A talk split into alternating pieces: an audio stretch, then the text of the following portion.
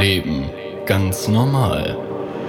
Ein Podcast, der Alltagseinblicke in eine Welt ermöglicht, in der der Pflegenotstand bittere Realität ist. Ein Podcast über Geschichten, die sonst keiner erzählt. Über ergreifende Geschichten, die nur wenige hinterfragen. Aufwühlende Geschichten von denjenigen, die für Menschen mit und ohne Beeinträchtigungen da sind. Die sie beraten, fördern, unterstützen und pflegen. 24 Stunden am Tag, sieben Tage die Woche, 365 Tage im Jahr.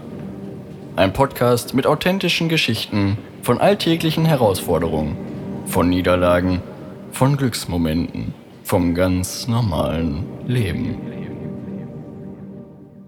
Wir leben hier in einer Märchenwelt, in der meine Probleme nichts zu suchen haben. Svetlana Jeron im Gespräch mit Michael Weißflog. Es war früh am Morgen, der Weg hierher war anstrengend. Trotz Navigationssystem eine kleine Odyssee, auf der die Straßen immer enger zu werden schienen. Pirna Neuendorf liegt am Rande der Welt, aus der ich komme.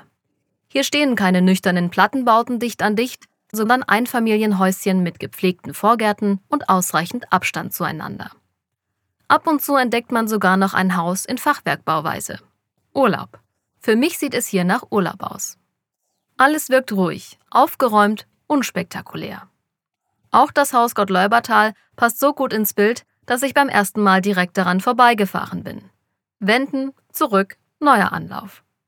Ein Parkplatz am Straßenrand verschaffte mir eine dringend benötigte Minute mehr Zeit. Trotzdem waren es noch ein paar Meter zu Fuß. Bummeln war also nicht drin. Ich vermisse mein Bett. Wirklich. Der Kaffee, den ich mir heute Morgen noch schnell besorgt hatte, war alle konnte die Müdigkeit nicht besiegen. Froh, es pünktlich geschafft zu haben, öffnete ich einigermaßen verschlafen die gläserne Eingangstür und war mit einem Schlag hellwach. Denn ein unscheinbares weißes Blatt Papier im Format DIN A4 erregte meine Aufmerksamkeit. Es war mit Klebeband quer an einer Tür befestigt. Darauf standen nur vier Buchstaben, eine Abkürzung, die ich schon mal gehört habe. MRSA. Soweit ich mich erinnere, ein Warnhinweis vor multiresistenten Keimen, die Menschen schwer zu schaffen machen. Und ich mittendrin. MRSA, multiresistentester. Es ist sinnlos. Mehr als Rätselraten ist nicht drin. Dass die Buchstaben S und A für einen medizinischen Fachbegriff für eine bestimmte Art Bakterien stehen, bekomme ich noch zusammen. Wofür genau nicht? Das macht mir Angst. Doch Kneifen gilt nicht, ich habe einen Termin. Nichts anfassen, dann passiert nichts, beruhige ich mich selbst. Sicher ist sicher. Eine Treppe führt ins erste Obergeschoss. Da muss ich hin. Hier werde ich mich mit Frau Jaron treffen. Sie arbeitet in der Wohnpflegestätte als Krankenschwester, wird mehr über MRSA wissen. Ich muss nur den Mut haben, sie darauf anzusprechen. Oben angekommen betrete ich durch die Tür einen Raum, der mich von seinen Abmessungen her verblüfft. Er erinnert mich in seiner Größe an ein Klassenzimmer in der Schule. Von ihm gehen nochmals Türen ab, in kleinere Zimmer, wie ich erkennen kann denn zwei von ihnen sind offen und erlauben einen Blick hinein. Viel zu sehen ist aus meiner aktuellen Position nicht. Details aufgrund der Entfernung erst recht nicht.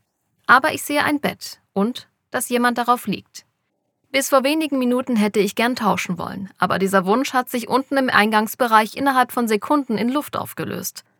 Auf der linken Seite steht ein großer hölzerner Tisch, an dem ein paar Stühle stehen. Ein bisschen weiter rechts, vielleicht ein, zwei Meter entfernt, befindet sich eine Wohnlandschaft. Ein großes, gemütlich wirkendes Ecksofa aus Leder, auf dem man sicher entspannt fernsehen kann. Doch so früh am Morgen ist der an der Wand hängende Flimmerkasten, ich tippe auf eine Bildschirmdiagonale von mindestens 48 Zoll, aus. Ihm gegenüber an der Wand, die sich rechter Hand der Eingangstür befindet, steht eine Küchenzeile. Mit klaren Kanten, modern gestaltet, in blassem Blau, mit silberfarbenen Griffen sowie einer dunklen Arbeitsplatte. Sie könnte auch ebenso gut in einem der Einfamilienhäuschen stehen, an denen ich heute Morgen vorbeigefahren bin. Wenn man denn den Platz dafür hat. Doch was mir auffällt, sind Details. Zum einen der Spender für Desinfektionsmittel, der über der Spüle hängt, zum anderen Schlösser.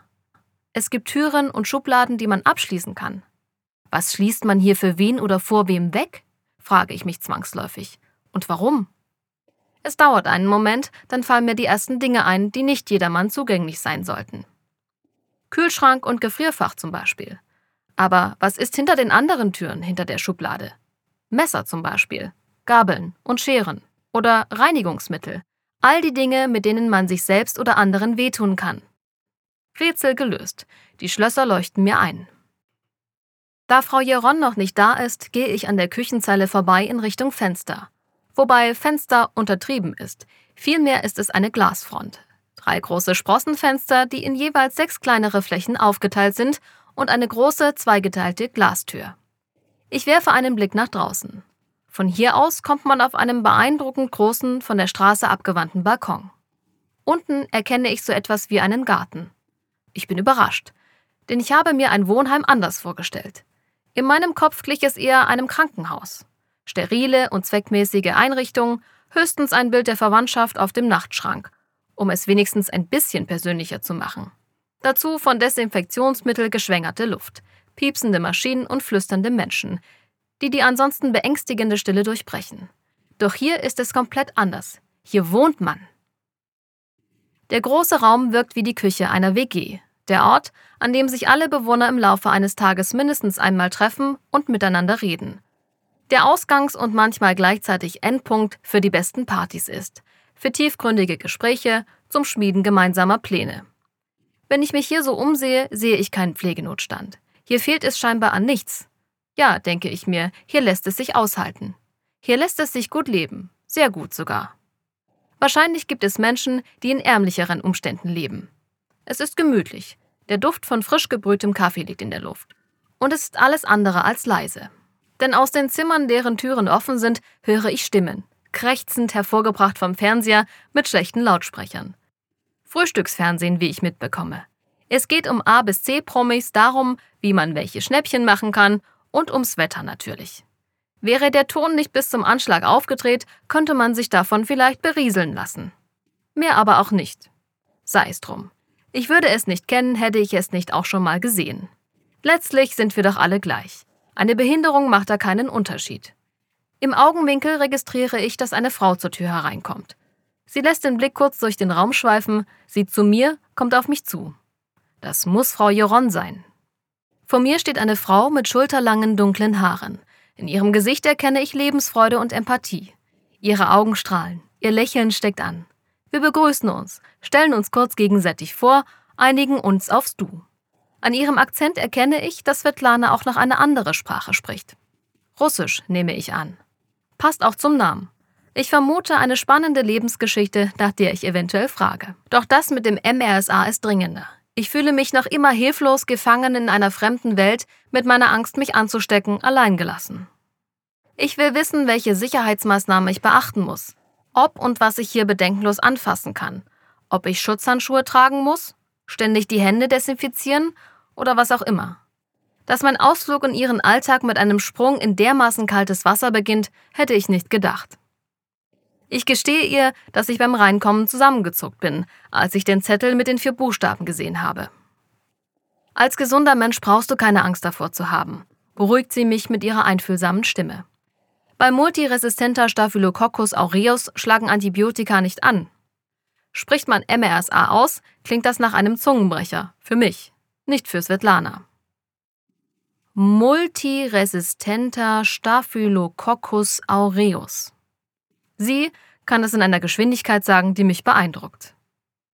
Das heißt, betroffen sind meistens Menschen, deren Immunsystem geschwächt ist, zum Beispiel weil sie eine PEG-Sonde, also eine Magensonde haben und Nahrung direkt in den Magen bekommen. Oder Diabetiker, die regelmäßig Spritzen bekommen. Dann kann MRSA sehr schnell zuschlagen. Aber letztlich sind es ganz normale Bakterien, die zur normalen Besiedlungsflora des Menschen gehören. Das Immunsystem gesunder Menschen kommt mit ihnen klar, erklärt sie mir.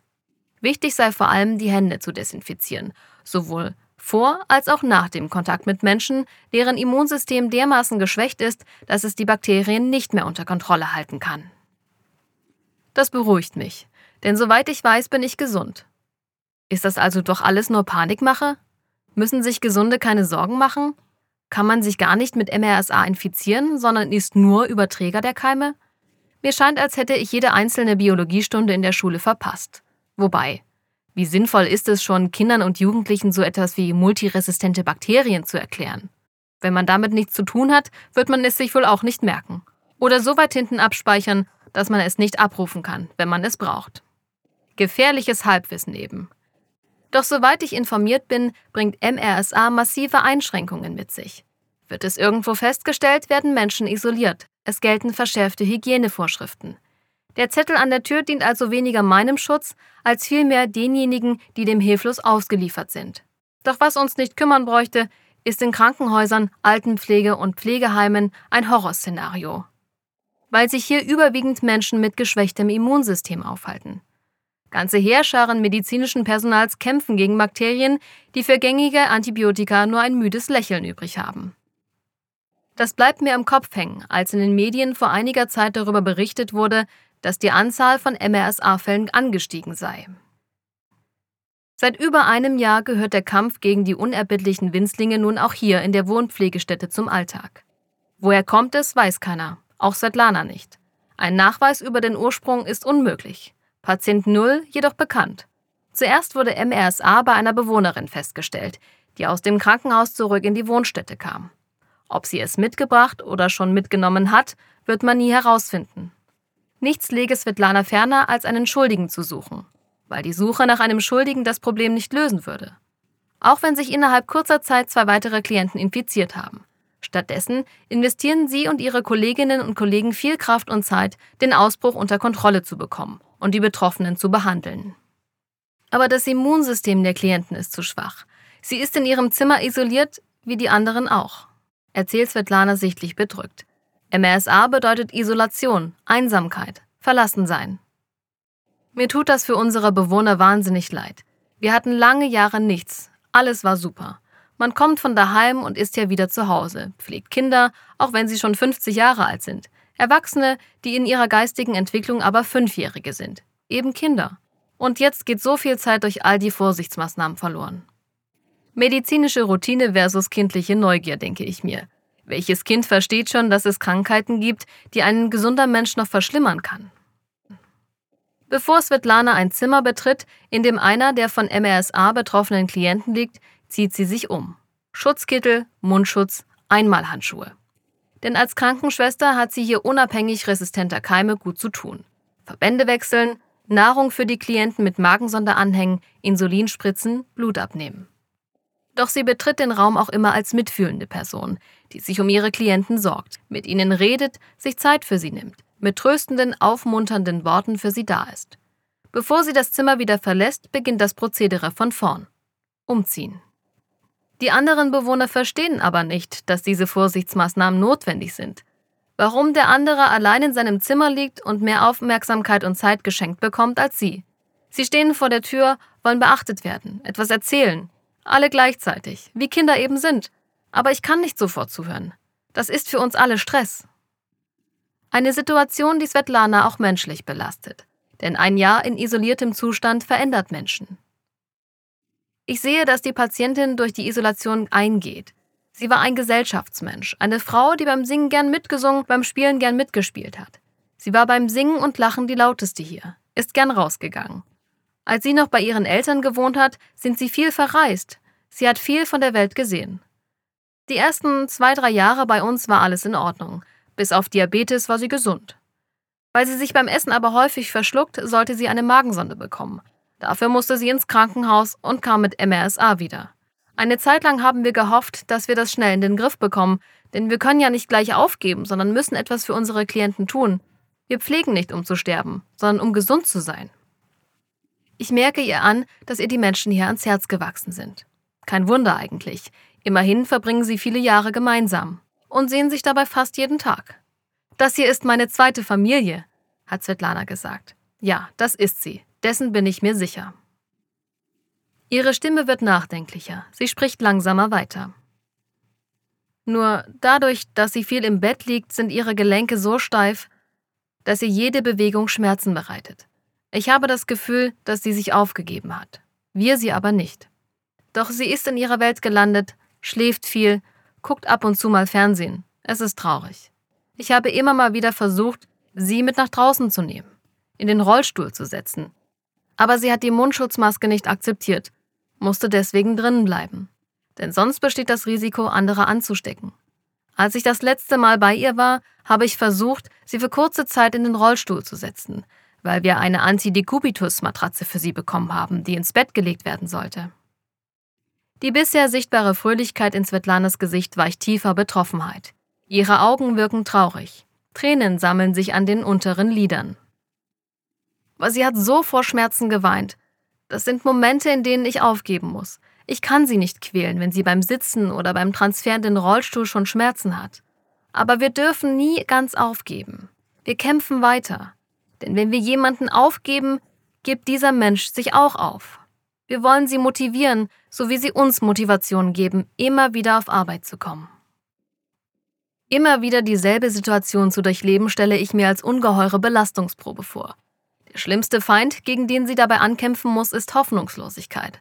Sowohl ihre eigene als auch die ihrer Klienten. Es ist ein Ringen darum, ob Hoffnung oder Resignation die Oberhand hat. Den Bewohnern der Wohnpflegestätte erschließt sich nicht, warum jemand so lange Zeit in seinem Zimmer bleiben muss und ohne Schutzkleidung weder raus noch besucht werden darf. Ob und wie sie ihnen immer und immer wieder erklärt, was das für eine Krankheit ist, frage ich Svetlana. Die Krankheit selber erklären wir nicht. Wir können nicht von ihnen verlangen, dass sie das verstehen. Sie sehen, dass die Beate im Bett liegt, aber wie willst du das sagen? Ich sage dann immer, dass sie müde ist und schlafen will. Das akzeptieren sie. Eine Notlüge, die die Bewohner vor einer für sie nicht verständlichen Wahrheit beschützt, die schlicht und ergreifend heißt, dass es an Ablenkung mangelt, weil jemand fehlt, der die Klienten in dieser Zeit gezielt anderweitig beschäftigt. Immer wieder ist vom Pflegenotstand die Rede, doch es bleibt ein abstrakter Begriff, solange man die damit verbundenen Auswirkungen ausblenden kann. Ich kann das gerade nicht. Svetlana steht vor mir und mir ist klar, dass sie ihren Job nicht nur mit Herzblut macht, sondern sich dabei übernimmt, weil sie persönlich retten will, was das System verbockt. Aus mir spricht die Wut, Hilflosigkeit, Scham. Kann ich als Einzelner überhaupt etwas an dem Zustand ändern? Zu wem müsste ich gehen und was müsste ich sagen, damit nicht mehr nur darüber gesprochen, sondern auch etwas getan wird? Fragen, auf die ich in diesem Augenblick keine Antwort finde, also frage ich Svetlana. Als ich 2002 hier angefangen habe, waren wir zu fünft oder sechst im Dienst, in einer Schicht. Wir sind spazieren gewesen, haben Ausflüge nach Pirna gemacht. Damals haben wir mit unseren Bewohnern sogar noch Urlaube gemacht, sind einfach mal eine Woche weggefahren. Das geht jetzt nicht mehr. Wir sind laut Dienstplan insgesamt nur zwölf, in einer Schicht, an manchen Tagen sogar nur zu zweit. Eine Fachkraft, eine Hilfskraft und es ist ja auch von uns immer mal wieder jemand krank oder im Urlaub. Ich bin fassungslos und komme ins Grübeln. Wenn es nur um Kosteneffizienz geht, werden Wohnpflegestätten zu Abstellgleisen herabgewürdigt, auf denen man Menschen und ihre Bedürfnisse zum geringsten Preis aus unserem Alltag und dem Gewissen verbannen kann. Wie sonst kommt man auf die wahnwitzige Idee, dass plötzlich 40 Stunden Betreuung ausreichen, wo vorher 160 notwendig waren? Die Arbeit bleibt ja die gleiche, sie verteilt sich nur auf weniger Schultern. Das ist, als müsste ich die Arbeit eines Monats fortan in einer Woche schaffen. Was wir als Gesellschaft sparen, zahlen andere drauf. In dem Falle sind es Svetlana und ihre Kollegen, genauso wie ihre Klienten. Notbetrieb ist der Begriff, der mir in den Sinn kommt. Es macht einen Unterschied, ob man Geld für 40 oder nur 12 Bewohner bekommt, aber nur auf dem Papier, denn auch 12 Menschen sollen eine gute Betreuung bekommen. Unsere Bewohner zum Beispiel wollen und können auch nicht alleine sein. Daran gehen sie zugrunde.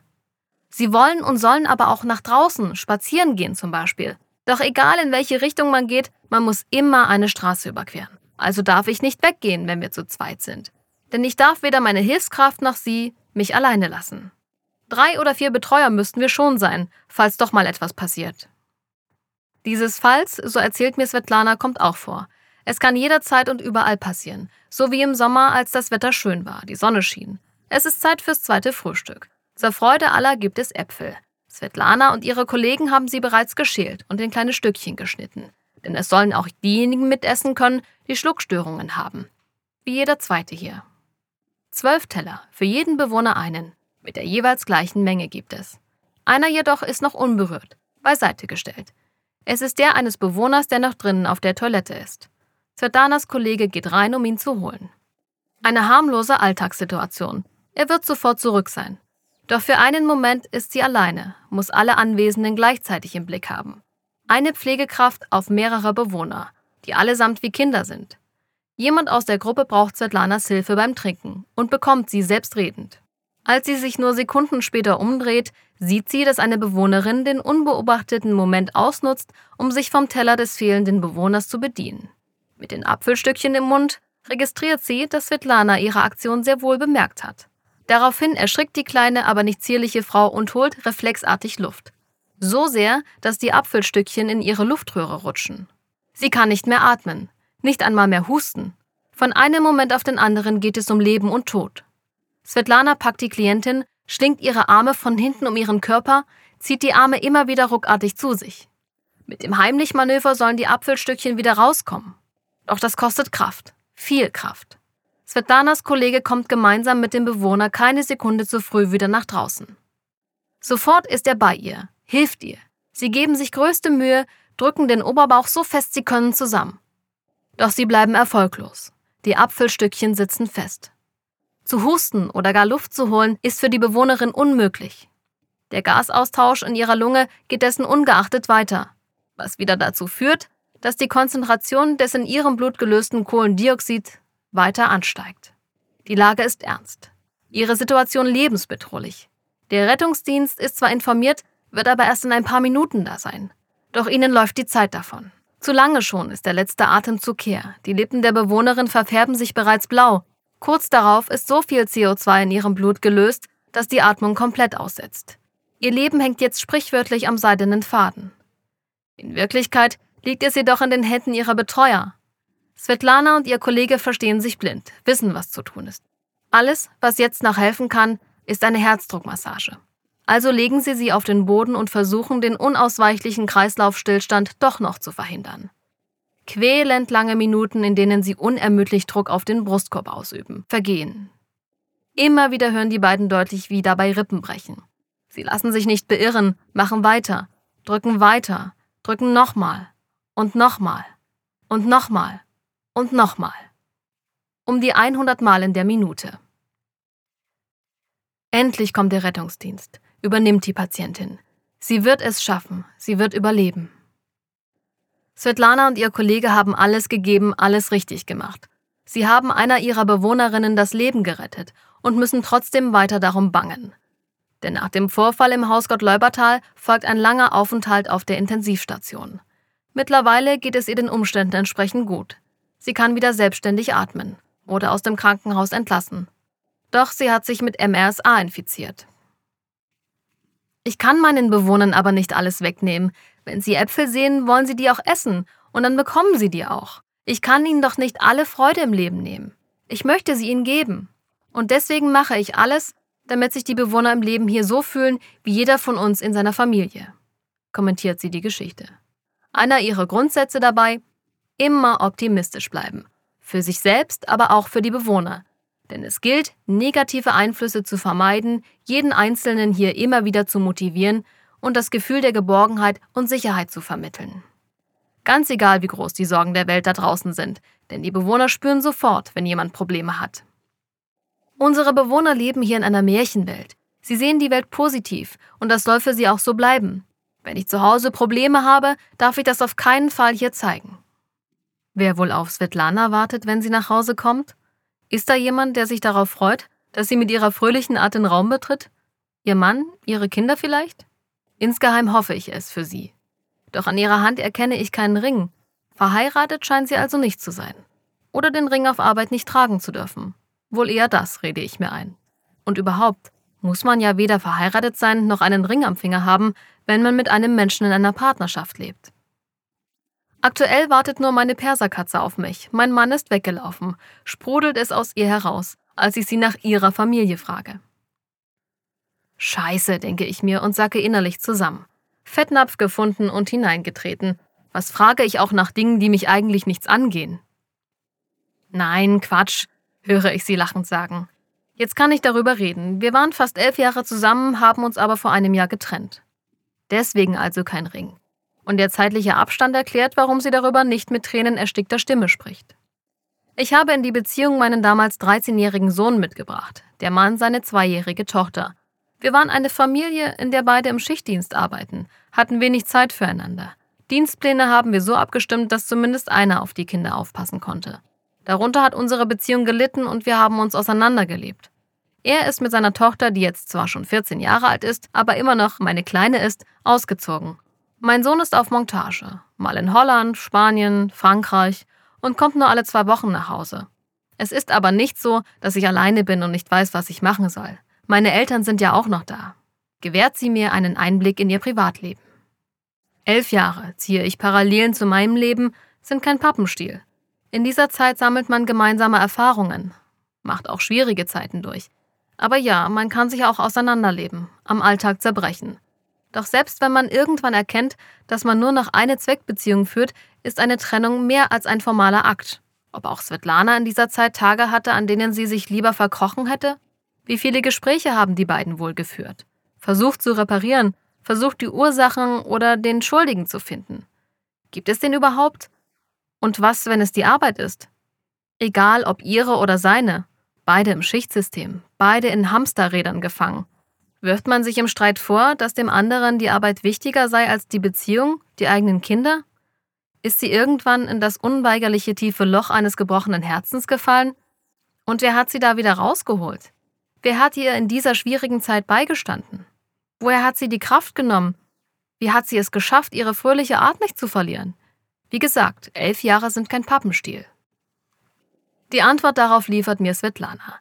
Die Bewohner gab mir in diesen schweren Zeiten Liebe und Dankbarkeit. Das hat ihr Kraft gegeben. Meine Liebe zu den Menschen kommt von innen, vertraut sie mir an. Damit gehe ich zu ihnen und bekomme meine Liebe zurück. Diese Leute sind die dankbarsten Menschen der Welt. Sie warten jeden Tag auf mich und freuen sich, wenn ich da bin. Ich habe eine Arbeit, die mir Spaß macht, die mich glücklich macht. Ich habe hier acht Stunden eine andere Familie. Und was brauche ich mehr? Mit meiner Kaffeetasse in der Hand stehe ich mit Svetlana vor einem der Zimmer, in die es aus dem großen Raum geht. Über der Tür hängen zwei Bilder, Fotos der Menschen, die in diesem Zimmer leben. Ich werfe einen Blick durch die Tür. Niemand da. Rein gehe ich trotzdem nicht. Schließlich haben Menschen mit Behinderung dasselbe Recht auf Privatsphäre wie du und ich.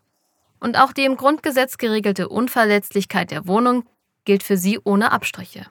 Ganz abgesehen davon, dass es mir schon mein Anstand verbietet, ungefragt eine fremde Wohnung zu betreten, wenn mich deren Besitzer nicht dazu eingeladen hat. Ein Bild kann ich mir aber auch von hier draußen machen. Der beigefarbene Linoleumboden des Gruppenraums ist auch hier drinnen verlegt. Die Möbel sind aufeinander abgestimmt. Ein Schrank, ein Tisch, ein Bett. Ein Bett, wiederhole ich meine Beobachtungen in Gedanken. Nur ein Bett. Wieso hängen dann aber zwei Fotos über der Tür?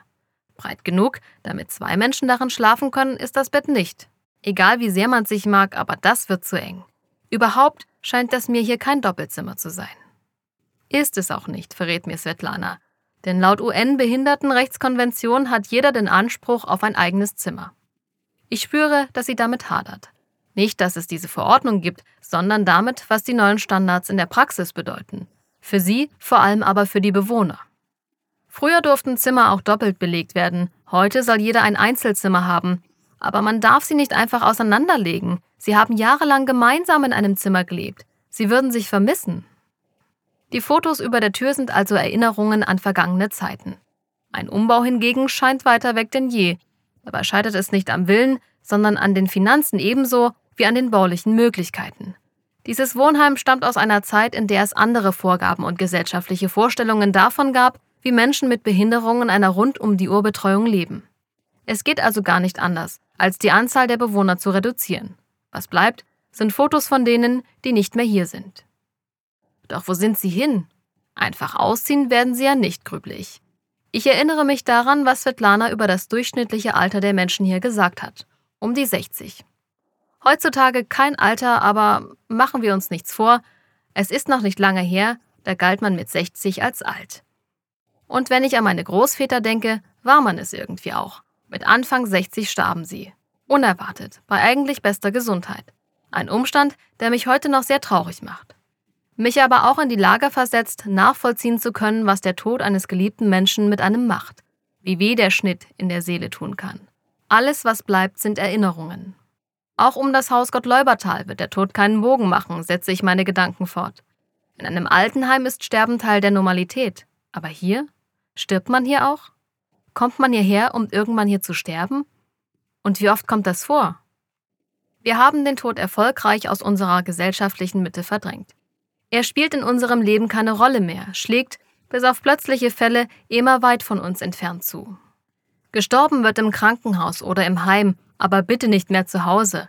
sollen sich doch diejenigen darum kümmern, deren Job der Umgang mit Alten oder Kranken ist. Sie werden das mit dem Tod schon irgendwie wegstecken. Und wenn sie das nicht können, ist es ihr Problem, nicht unseres. So in etwa stelle ich mir die aktuelle gesellschaftliche Vereinbarung vor, selbst wenn sie nie jemand so aussprechen würde. Dabei führt das Wegschieben dieses Themas dazu, dass wir Menschen aus unserer Mitte eine undankbare Aufgabe aufhalsen und sie mit den Auswirkungen auch noch alleine lassen. Denn natürlich sind auch Svetlana und ihre Kollegen traurig, wenn einer der Bewohner stirbt. In den meisten Fällen passiert das dann aber doch im Krankenhaus, wie sie mir auf meine Frage antwortet. Aber eine unserer Bewohnerinnen ist auch hier im Gruppenraum gestorben.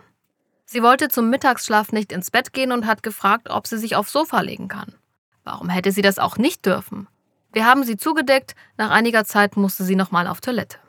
Als sie wiederkam, hat sie sich wieder hingelegt, es aber nicht mehr geschafft, ihre Beine hochzulegen. Und dann ist sie für immer eingeschlafen. Schildert mir Svetlana die Geschichte. So traurig es ist, so verständlich ist auch der letzte Wunsch der Bewohnerin.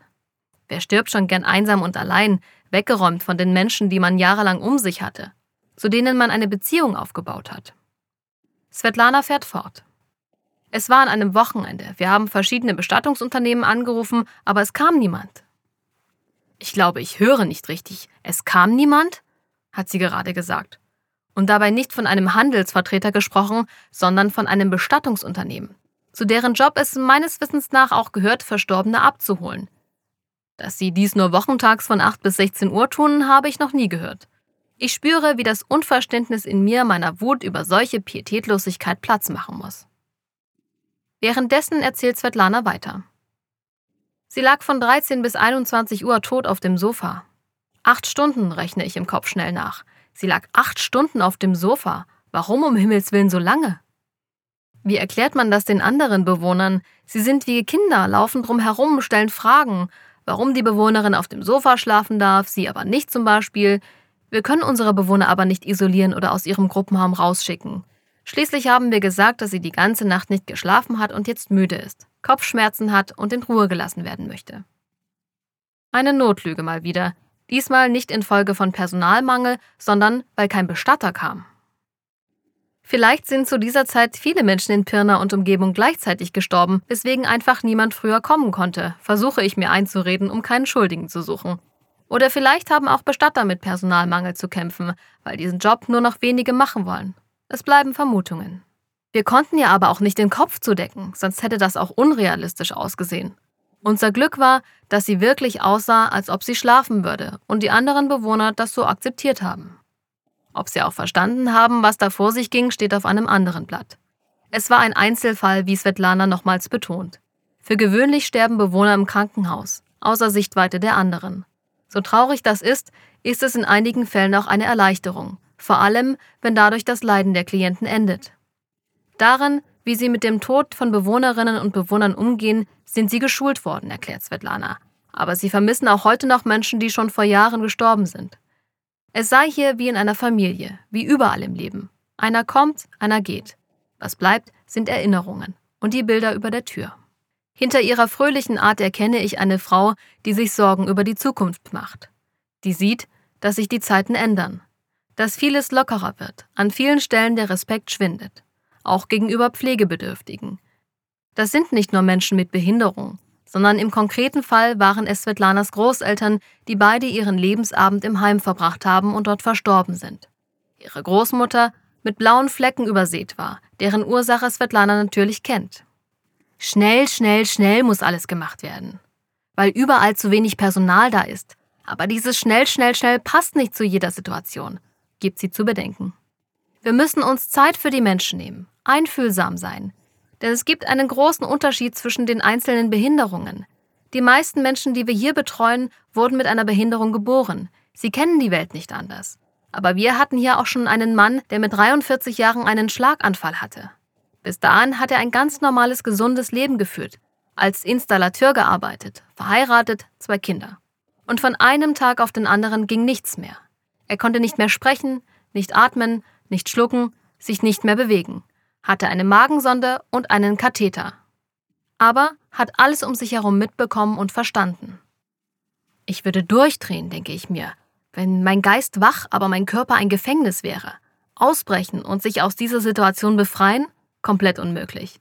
Ein Albtraum, der niemals endet, aus dem man nicht mehr aufwachen kann. Du bekommst alles mit, kannst aber nichts tun. Du bist Hauptdarsteller und gleichzeitig Zuschauer deines eigenen Filmes. Darauf angewiesen, dass die Menschen um dich herum dich so gut kennen, um zu wissen, was du willst. Oder aber so viel Einfühlungsvermögen haben, sich auf deine Situation einzulassen, dir jeden Wunsch von den Augen abzulesen. Was macht das mit einem Menschen, wenn dann auch noch alles schnell, schnell, schnell gehen muss? Wünscht man sich aufzuwachen? Aufzustehen und wegrennen zu können? Wünscht man sich zu sterben, um endlich erlöst zu werden? Verdammt man die Situation und die Umstände, das System, die Menschheit? Kann man den Menschen seine Empfindungen mitteilen oder stirbt man irgendwann traurig und mit dem Gefühl, von Gott und der Welt verlassen worden zu sein? Das ist die Höchststrafe, das ist Folter. Für mich ist es die Hölle auf Erden. Und dann kommt man in sein Zimmer, unterbricht Svetlana meine Gedanken, sieht einen großen, kräftigen Mann vor sich liegen. Wir konnten nicht einfach sagen, komm Dieter, wir waschen dich jetzt mal. Wir mussten mit ihm reden, auf ihn eingehen, ihm ein positives Gefühl vermitteln.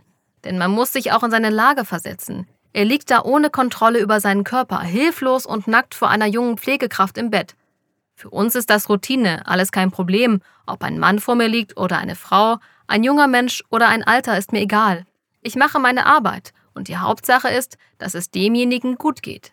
Aber für Uli war es ein Kampf. Für ihn, für seine Familie, die ihn jeden Tag besuchen gekommen ist und für uns. Sechs Jahre lang haben wir alle gekämpft. Dann hat er seine Augen zugemacht. Das war's für ihn. Man darf also niemals sagen, dass einem das nicht passieren kann. Deswegen müssen wir Wege zueinander finden. Es ist egal, wo sich derjenige, der im Bett liegt oder derjenige, der pflegt, begegnen. Im Krankenhaus oder im Pflegeheim.